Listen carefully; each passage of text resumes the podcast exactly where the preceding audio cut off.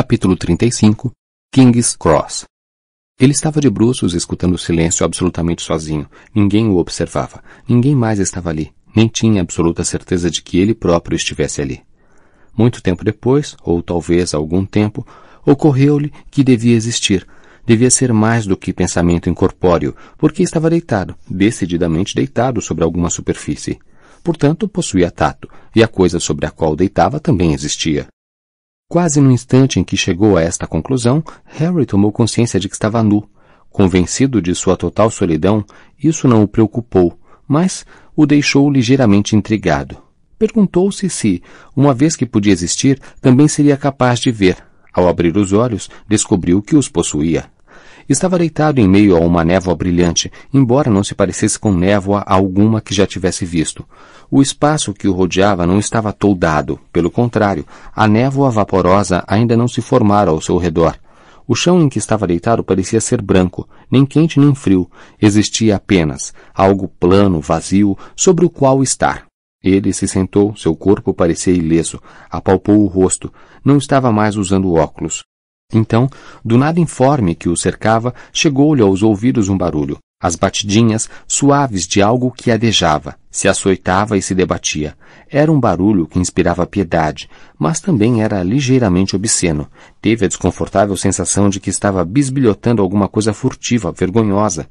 Pela primeira vez desejou estar vestido. Mal acabara de formular mentalmente esse desejo, apareceram vestes a uma pequena distância.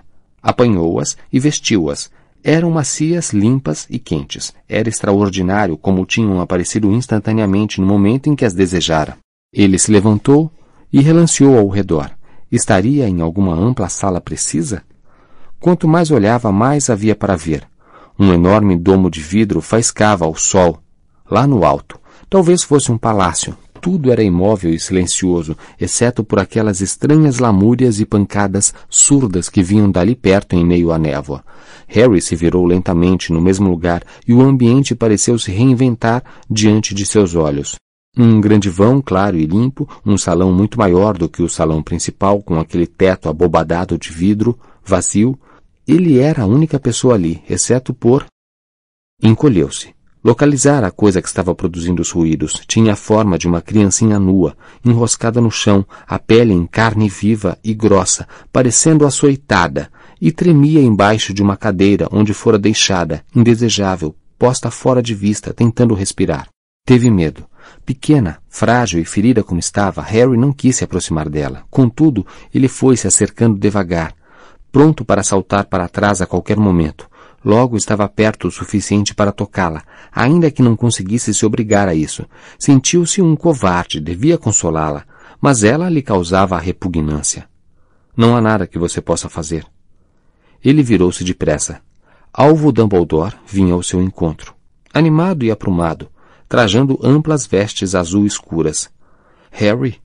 Ele abriu bem os braços e suas mãos estavam ambas inteiras, brancas e ilesas. Garoto maravilhoso, homem corajoso, muito corajoso. Vamos caminhar. Aturdido, Harry acompanhou-o. Dumbledore se afastou da criança flagelada que choramingava e o conduziu a duas cadeiras em que Harry não reparara antes, dispostas a alguma distância sob aquele teto alto e cintilante.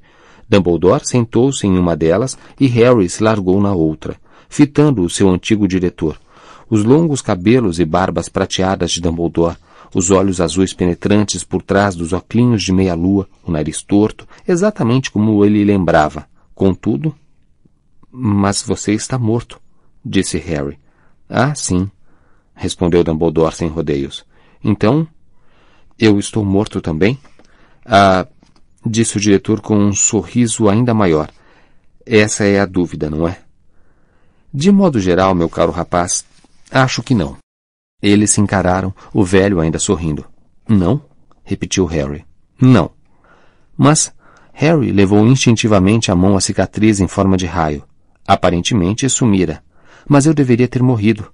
Não me defendi, deliberadamente deixei que me matasse.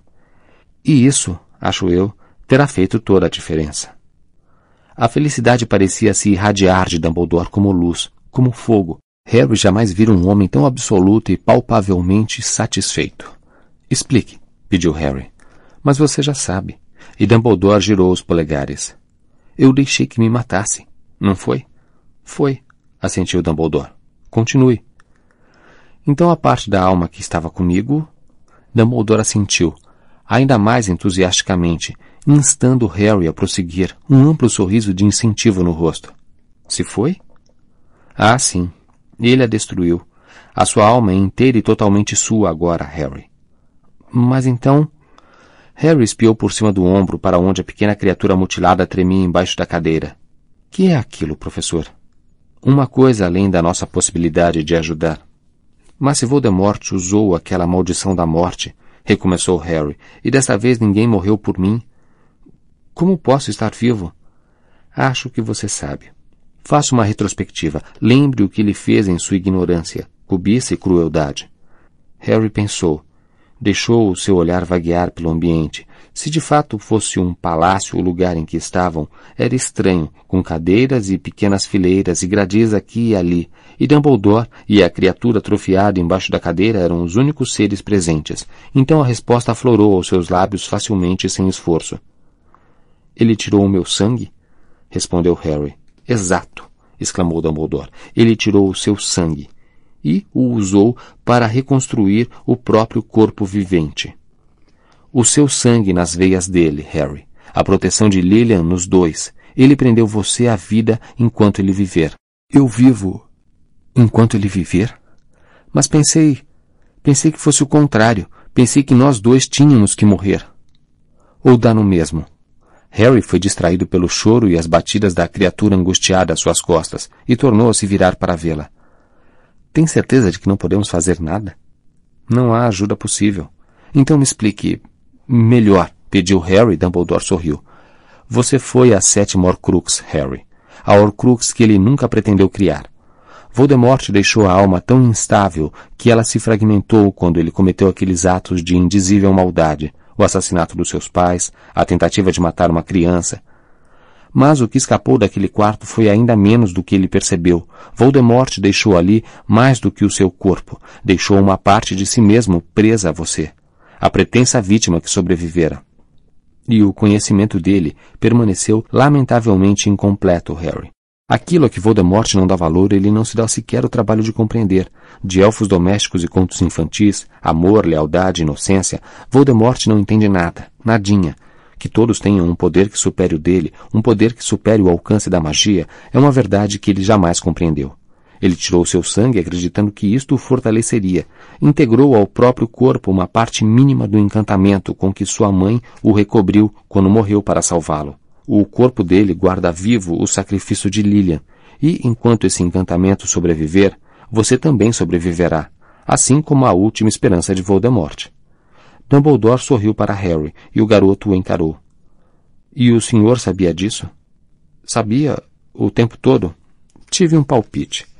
Mas os meus palpites normalmente têm sido muito bons, respondeu ele, feliz. E os dois ficaram sentados em silêncio por um tempo que pareceu muito longo, enquanto a criatura continuava a choramingar e tremer. Tem mais, disse Harry. Tem mais coisas. Por que a minha varinha partiu a que ele pediu emprestada? Ah, quanto a isso, não tenho muita certeza. Dê um palpite, então, pediu Harry, fazendo Dumbledore rir. O que você precisa entender, Harry, é que você e Lord Voldemort empreenderam juntos uma jornada ao reino de uma magia até agora desconhecida e não comprovada. Imagino, porém, que tenha acontecido o seguinte, e não há precedentes nem fabricante de varinha algum, acho eu, que pudesse jamais ter predito ou explicado isso a Voldemort. Sem querer, como você agora sabe, Lord Voldemort duplicou o vínculo entre vocês quando retomou a forma humana. Uma parte de sua alma já estava presa a você, e, pensando em se fortalecer, ele incorporou uma parte do sacrifício de sua mãe. Se pudesse ter compreendido o poder exato e terrível daquele sacrifício, talvez não tivesse ousado tocar no seu sangue. Mas se ele fosse capaz de compreender, não seria Lord Voldemort, e, talvez, nunca tivesse matado ninguém. Tendo garantido essa dupla vinculação, tendo amarrado seus destinos juntos, mais seguramente do que dois bruxos jamais fizeram em toda a história, Voldemort atacou você com uma varinha que possuía o mesmo núcleo que a sua. Então, ocorreu algo muito estranho, como sabemos. Os núcleos reagiram de uma forma que Lord Voldemort, que nunca soube que a sua varinha era a gêmea dele, não poderia prever. Ele sentiu mais medo do que você naquela noite, Harry. Você tinha aceitado e até considerado bem-vinda a ideia da morte, coisa que Lord Voldemort jamais foi capaz de fazer. Sua coragem venceu, sua varinha dominou a dele, e, ao fazer isso, aconteceu entre as duas varinhas uma coisa que refletiu a relação entre os seus donos. Acredito que a sua varinha tenha absorvido parte do poder e das qualidades da varinha de Voldemort naquela noite. Ou seja, o objeto captou um pouco do próprio Voldemort. Então a sua varinha o reconheceu enquanto ele o perseguia. Reconheceu um homem que era ao mesmo tempo parente e inimigo mortal. E regurgitou contra Voldemort um pouco de sua própria magia. Magia muito mais poderosa do que qualquer coisa que a varinha de Lúcio pudesse realizar. Sua varinha passou a conter simultaneamente o poder de sua enorme coragem e da perícia letal de Voldemort. Que chance teria aquela mísera varinha de Lúcio Malfoy? Mas, se a minha varinha ficou tão poderosa, como Hermione pôde quebrá-la? Perguntou Harry. Meu caro rapaz, seus efeitos excepcionais eram dirigidos apenas a Voldemort, que mexeu de forma tão imprudente com as mais profundas leis da magia. Apenas contra ele, aquela varinha era anormalmente poderosa. Nos demais casos, era uma varinha como outra qualquer, embora sem dúvida fosse boa concluiu bondosamente Dumbledore. Harry parou refletindo um longo tempo, ou talvez segundos. Ali era muito difícil ter certeza de dimensões. Ele me matou com a sua varinha? Ele não conseguiu matar você com a minha varinha. Corrigiu-o Dumbledore. Acho que podemos concordar que você não está morto. Embora, é claro, acrescentou ele, como se receasse ser indelicado, eu não esteja minimizando os seus sofrimentos que seguramente foram rigorosos. Mas Estou me sentindo ótimo no momento, replicou Harry olhando para suas mãos limpas e intactas. Exatamente onde estamos. Bem, eu ia lhe perguntar isso, disse Dumbledore, olhando ao redor. Onde você diria que estamos? Até Dumbledore perguntar, Harry não fazia ideia, então descobriu que tinha uma resposta pronta para lhe dar. Parece, disse lentamente, a estação de King's Cross, exceto que muito mais limpa e vazia, e pelo visto não há trens. A estação de King's Cross, Dumbledore estava dando gargalhadas. Valha-me Deus. Sério? Bem, onde o senhor acha que estamos? perguntou Harry um pouco na defensiva. Meu caro rapaz, não faço a menor ideia. Como costumam dizer, a festa é sua. Harry não entendeu o que isso queria dizer. Dumbledore estava aborrecendo-o. Olhou carrancudo para o diretor, então se lembrou de uma pergunta muito mais urgente do que a presente localização. As relíquias da morte disse, e ficou satisfeito ao ver que as palavras tinham apagado o sorriso do rosto de Dumbledore. Ah, sim, disse ele, parecendo até um pouco preocupado.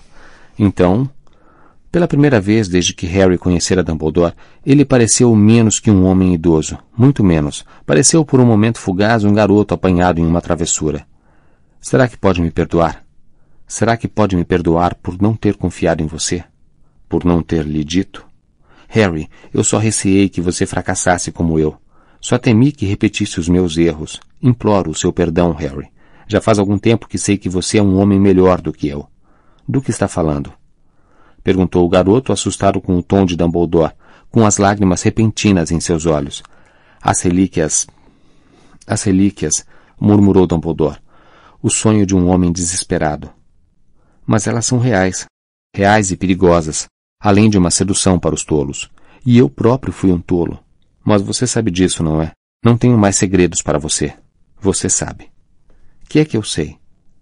Dumbledore virou-se de frente para Harry e as lágrimas ainda cintilavam em seus olhos muito azuis. Senhor da morte, Harry.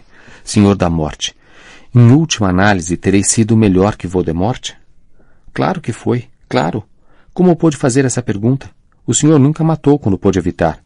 Verdade. Isso é verdade. E ele parecia uma criança precisando de reafirmação. Contudo, eu também busquei o um modo de vencer a morte, Harry. Não como ele. Depois de toda a sua raiva por Dumbledore, era estranho sentar ali sob aquele teto abobadado e defendê-lo de si mesmo. Relíquias, não Horcruxes. Relíquias, murmurou Dumbledore, não Horcruxes. Exatamente. Houve uma pausa. A criatura choramingou, mas Harry não se virou.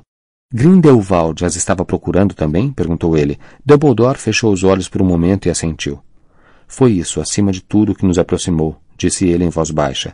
Dois rapazes inteligentes e arrogantes com uma obsessão em comum. Ele quis ir a Godric's Hollow, como você certamente adivinhou, por causa do túmulo de Ignoto Peverel. Queria explorar o local em que o terceiro irmão falecera. Então é verdade a história toda? Os irmãos Peverel, Eram os três irmãos do conto, confirmou Dumbledore. Ah, sim, acho que sim. Agora, se encontraram a morte em uma estrada deserta, acho mais provável que os irmãos Peverell fossem simplesmente bruxos talentosos e temerários que conseguiram criar esses objetos poderosos. A história de que seriam as próprias relíquias da morte me parece o tipo de lenda que pode ter surgido em torno de suas criações. A capa, como você agora sabe, passou durante séculos de pai para filho, de mãe para filha, até o último descendente vivo de Gnoto, que nasceu na aldeia de Godric's Hollow. Dumbledore sorriu para Harry. Eu? Você. Você conjecturou, eu sei, porque a capa estava em... em meu poder na noite em que seus pais morreram. Tiago a mostrara para mim poucos dias antes. Ela explicava muitos dos seus malfeitos na escola que passavam despercebidos. Mal conseguia acreditar no que via. Pedi a capa emprestada para examiná-la. Havia muito tempo que desistira do meu sonho de juntar as relíquias, mas não pude resistir, não pude deixar de vê-la de perto. Era uma capa como eu jamais vira, imensamente velha, perfeita sob todos os aspectos. Então seu pai morreu, e eu tinha finalmente duas relíquias só para mim. Seu tom era insuportavelmente amargurado. A capa não teria ajudado meus pais a sobreviver? Apressou-se Harry a dizer. Voldemort sabia onde meu pai e minha mãe estavam. A capa não os tornaria a prova de maldição? Verdade, suspirou Dumbledore. Verdade. Harry aguardou, mas o diretor não disse mais nada. Então ele o instigou. Então desistiu de procurar as relíquias quando viu a capa? Ah, sim, respondeu Dumbledore com a voz fraca. Ele parecia fazer força para fitar Harry. Você sabe o que aconteceu. Você sabe. Você não pode me desprezar mais do que eu me desprezo mas eu não o desprezo. Então deveria. Dumbledore inspirou profundamente. Você conhece o segredo da precária saúde da minha irmã. O que aqueles trouxas fizeram, no que a transformaram. Você sabe como meu pai buscou vingança e pagou por isso morrendo em Azkaban. Você sabe como minha mãe abriu mão da própria vida para cuidar de Ariana. Tive raiva disso, Harry. Dumbledore confessou abertamente, friamente, olhava agora por cima da cabeça de Harry, para longe, eu era talentoso, era brilhante, queria fugir, queria brilhar, queria a glória. Não me entenda mal, disse ele, e a dor perpassou o seu semblante, fazendo-o parecer novamente muito idoso. Eu os amava, amava meus pais, amava meu irmão e minha irmã, mas era egoísta. Harry, mais egoísta do que você, que é uma pessoa extraordinariamente generosa, poderia imaginar.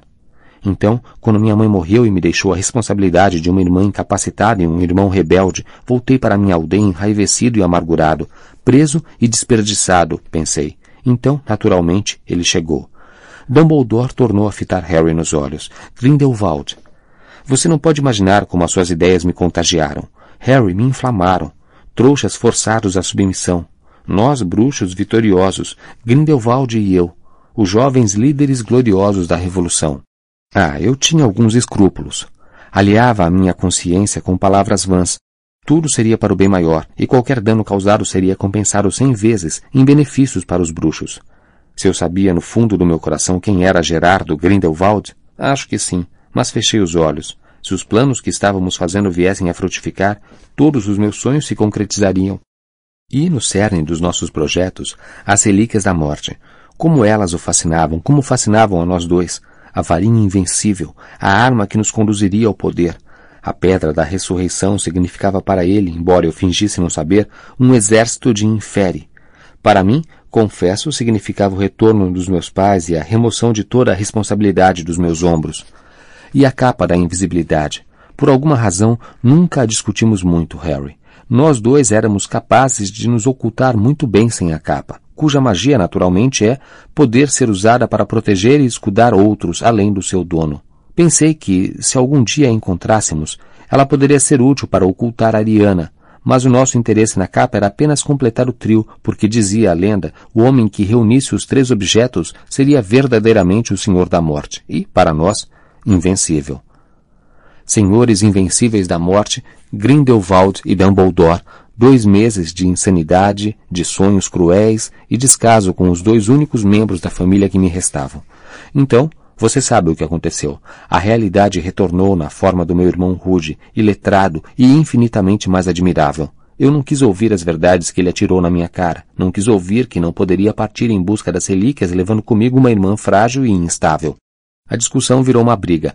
Grindelwald se descontrolou. Aquilo que eu sempre percebera nele, embora fingisse não existir, revelou-se de um modo terrível, e Ariana, depois de todo o cuidado e a cautela de minha mãe, jazia morta no chão.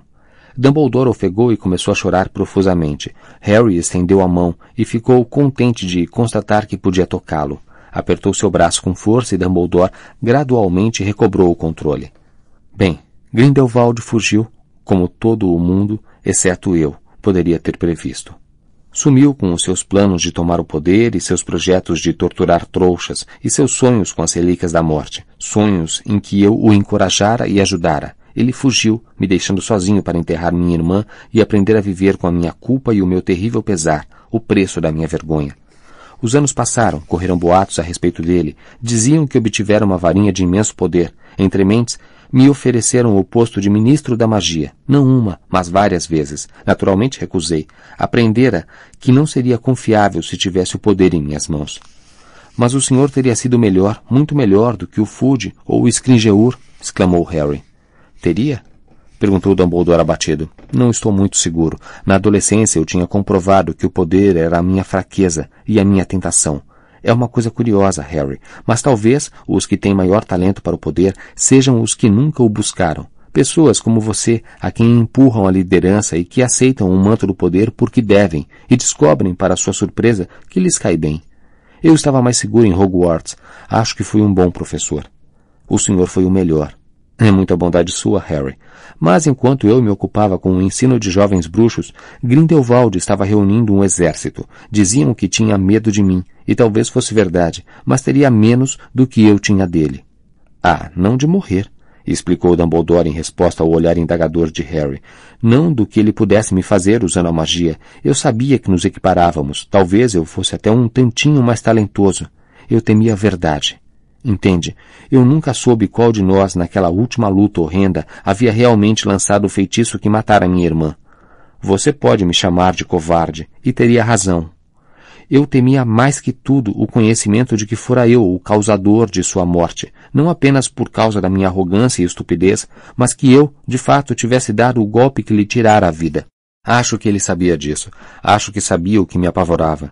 Adiei o confronto com ele até que finalmente fosse demasiado vergonhoso resistir por mais tempo. As pessoas estavam morrendo e ele parecia irrefreável, e tive que fazer o que pude. Bem, você sabe o que aconteceu a seguir. Ganhei o duelo, ganhei a varinha.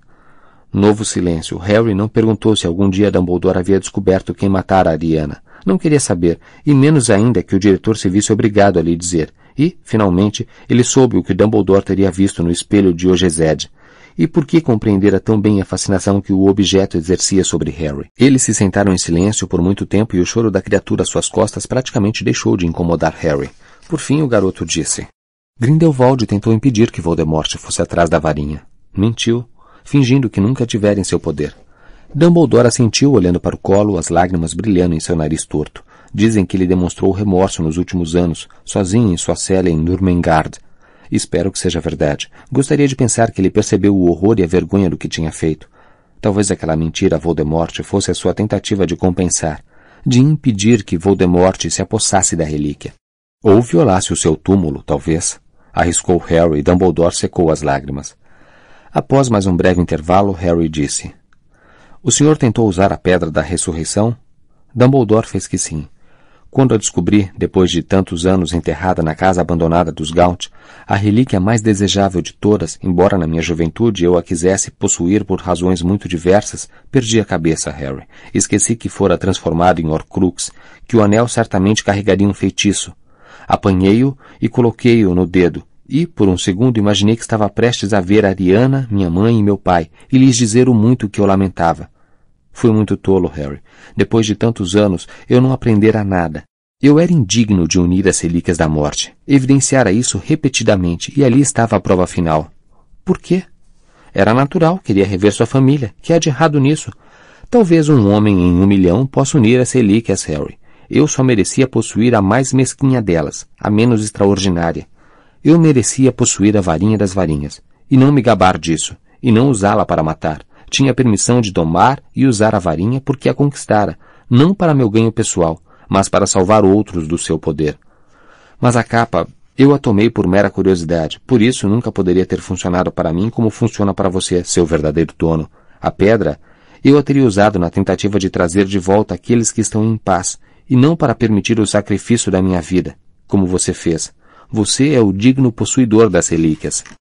Dumbledore deu uma palmadinha afetuosa na mão de Harry e o garoto ergueu os olhos para o velho e sorriu. Não pôde se conter. Como poderia continuar zangado com Dumbledore agora? Por que precisou dificultar tanto as coisas? O sorriso de Dumbledore foi trêmulo. Receio que tenha contado com a senhorita Granger para refreá-lo, Harry. Tive medo que sua cabeça quente pudesse dominar o seu bom coração. Senti pavor que, se lhe apresentasse logo os fatos sobre esses objetos tentadores, você pudesse se apoderar das relíquias, como fiz no momento errado, pelos motivos errados. Se pusesse as mãos nelas, eu queria que fossem suas sem perigo. Você é o verdadeiro Senhor da morte, porque o verdadeiro Senhor não busca fugir da morte. Ele aceita que deve morrer e compreende que há coisas piores, muito piores do que a morte no mundo dos viventes. E Voldemort nunca ouviu falar nas relíquias?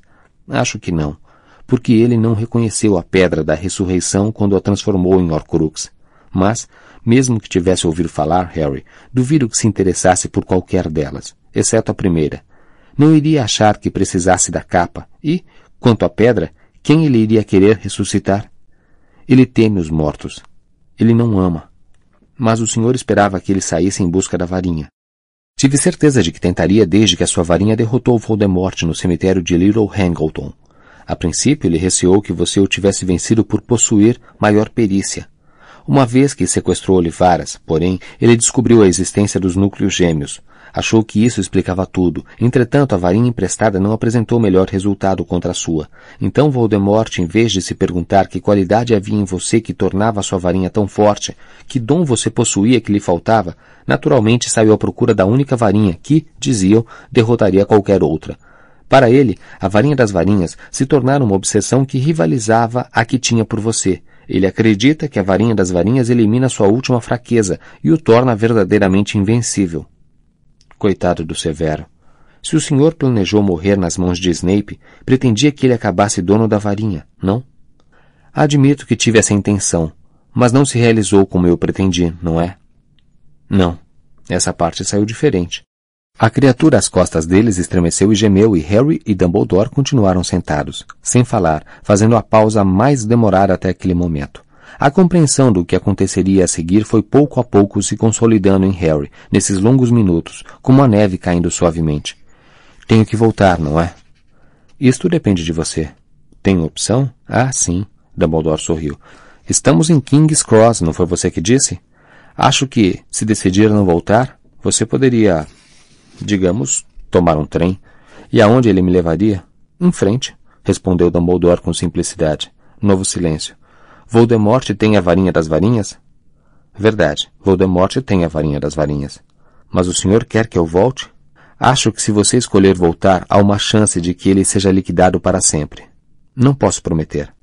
Mas uma coisa eu sei, Harry. Você tem menos a temer do que ele ao retornarem para cá.